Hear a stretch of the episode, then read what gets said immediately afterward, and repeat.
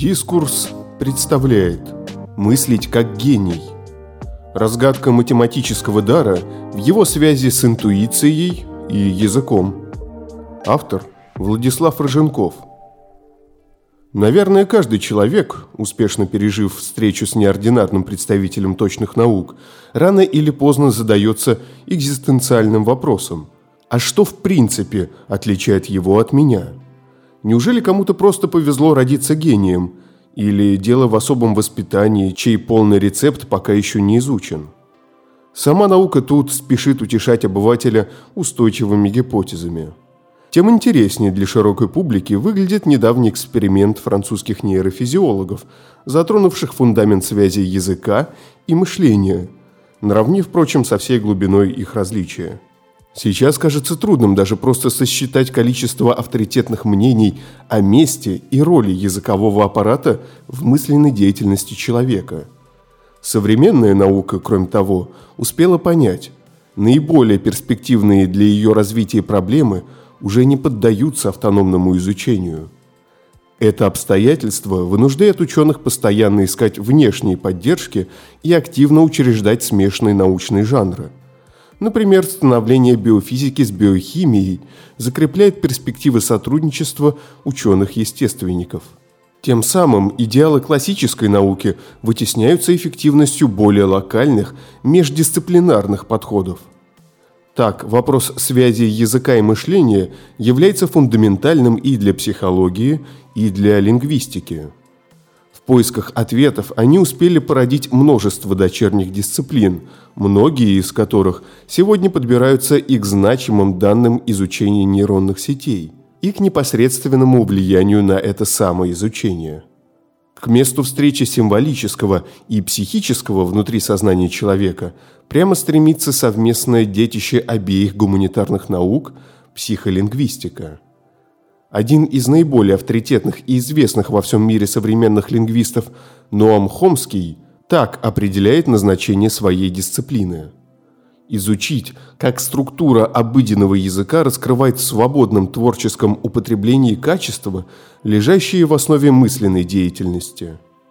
В этом изучении Хомский пришел к выводу – способность к математике является побочным эффектом становления языка и речи – ее источник для человека – абстрагирование, обобщение и отвлечение в рамках общих лингвических операций.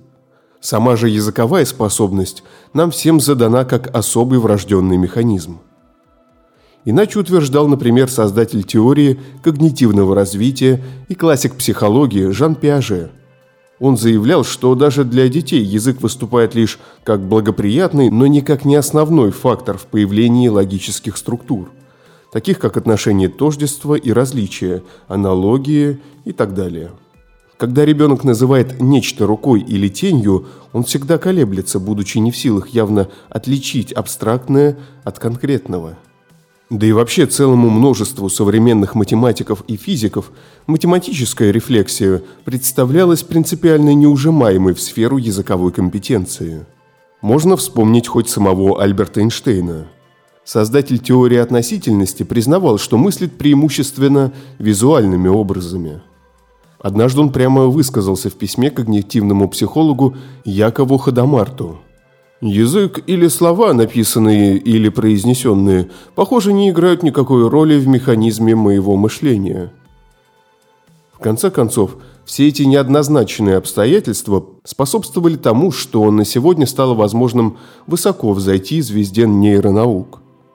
Последние при заходе в эту проблематику адекватно объяснили соотношение врожденного с приобретенным, укоренив способность человека к пониманию концепций и обучению языкам на врожденных нейронных механизмах. Тем самым была заложена свежая альтернатива лингвистическим гипотезам, согласно которой математика для человека вырастает на основе эволюции, идущей с глубокой древностью – эволюции, прежде всего способов интуитивного схватывания пространства, времени и числа. К слову, сами математики зачастую оставляют, например, для будущих мемуаров, загадки генезиса своего рабочего инструмента и только лишь продолжают с его помощью вставить собственные вопросы. В современности исконный математический универсализм еще и может пересекаться с языковым универсализмом, а тот же Холмский. Приводя к появлению таких проектов, как Линкос Ханса Фройденталя, единолично созданный немецким профессором математики искусственный язык предназначался на случай прямого контакта с инопланетянами и опирался на перспективы дипломатической конвенции – Последняя должна была стать успешной благодаря наличию у внеземного разума, каким бы он ни оказался, подобных человеческим интуитивных шаблонов, привлекаемых к работе с простыми математическими понятиями. Интересно, что этой гипотезе, в числе прочих, благоволят свежие данные французского исследования, опубликованные в журнале Proceeding of the National Academy of Sciences – даже сама постановка вопросов экспертами-математиками проблематизируется, когда за дело берутся эксперты-нейрофизиологи, а приоритет рассмотрения теперь отдается непосредственно живым математическим мозгам. Последние же оказываются способными не только задавать, решать и снова задавать для себя абстрактно-теоретические проблемы. Это явно отражает результат двойных усилий Мари Амальрик и Станислава Диана – притом усилий по большей части собственных. Ключевую технологическую поддержку исследованию оказало стандартное МРТ-сканирование. Сам эксперимент соединил небольшое тестирование с наблюдением мозговой активности участников внутри двух, также немногочисленных групп по 15 человек в каждой.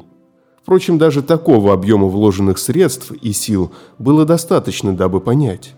Вскормленные математикой мозги сегодня способны в самом прямом смысле слова наглядно проиллюстрировать человеку естественные истоки его восприятия, мышления и языка. Глубинное различие, легшее в основу эксперимента, оппозиция математического и нематематического. Именно по такому принципу и были разделены на две группы – между собой, правда, уравновешенные по критерию профессиональной академической успешности. Впрочем, это компромиссное стартовое условие не снимает итоговый результат, потенциально способствующий междисциплинарной дискриминации. Имеющаяся дистанция между математиками и остальным человечеством в этот раз закрепилась на нейронном уровне, а отличие первых от вторых показали непосредственно данные их мозговой деятельности – Обе группы ознакомились с сериями сложных математических и нематематических утверждений, после чего попросили самостоятельно оценить каждое из них как истинное, ложное или же бессмысленное. Утверждения, относящиеся к четырем сферам точной науки – математическому анализу, алгебре, геометрии и теологии – активировали конкретный набор участков теменной, нижневисочной и префронтальной коры головного мозга – исключительно у профессиональных математиков, но не у контрольной группы гуманитариев. Все вышеперечисленные области принципиально отличаются от тех, что связаны с декларативной памятью и языковой деятельностью. Их у обеих групп в равной степени активировали сложные математические высказывания – при этом регионы, что были затронуты у математиков сложными утверждениями их же сферы компетенции, в обеих группах аналогично реагировали на числа и простые формулы с арифметическими вычислениями. Так, области теменной коры активировались при восприятии числовых символов, например, стандартных арабских цифр, но не визуально похожих букв. В процессе же калькуляции затрагивалась такая схема схватывания, которая обычно присуща также мозгам младенцев и нетренированных обезьян. Таким образом, анализ данных сканирования ясно показал. Мозги математиков действительно несколько отличаются от мозгов тех, кто точных наук по жизни не практикует. Кроме того, французские исследователи утверждают – что математические способности взрослого человека относительно свободны от влияния языка. Только лишь малая часть нашего арифметического знания, она же механическая память, для арифметических фактов может отображаться в языковой форме. Результат функциональной томографии укрепляет гипотезу о тождественности тех нейронных сетей, что обычно разворачиваются при сложных математических операциях и при базовом человеческом восприятии числа – Из этого становится понятнее, как тяжело психически больные люди, например, пациенты с глобальной афазией или семантической деменцией, как мощным нарушением собственной речи и возможности понимания слов, могут оставаться в силе самостоятельно осознавать числа и проводить алгебраические операции. Кроме того, как говорят сами авторы, это также объясняет, почему оценкой пространственно-временного мышления в раннем детстве можно прогнозировать будущую успешность ребенка в точных науках. Итоги французского эксперимента встраиваются в ряд других современных нейропсихологических исследований, что также задействовали магнитно-резонансную томографию. Частности, с ними близко становится недавнее утверждение ученых из Оксфорда, после проведения диффузной томографии заявивших – между нейронными связями и личностными качествами их носителя есть тесная зависимость, в силу чего успешных людей можно отличить по особому устройству мозга. Любое подобное утверждение относительно нюансов человеческого развития представляет закономерный интерес для современных общественных наук, философии, педагогики. В их компетенции находится спектр вопросов, напрямую вытекающих из нынешнего результата нейрофизиологов. Например, определение того же рубежа или социальные инстанции влияния в раннем детстве, что является решающим для становления будущих ученых. Автор Владислав Рыженков. Озвучил Николай Носачевский. Thank you.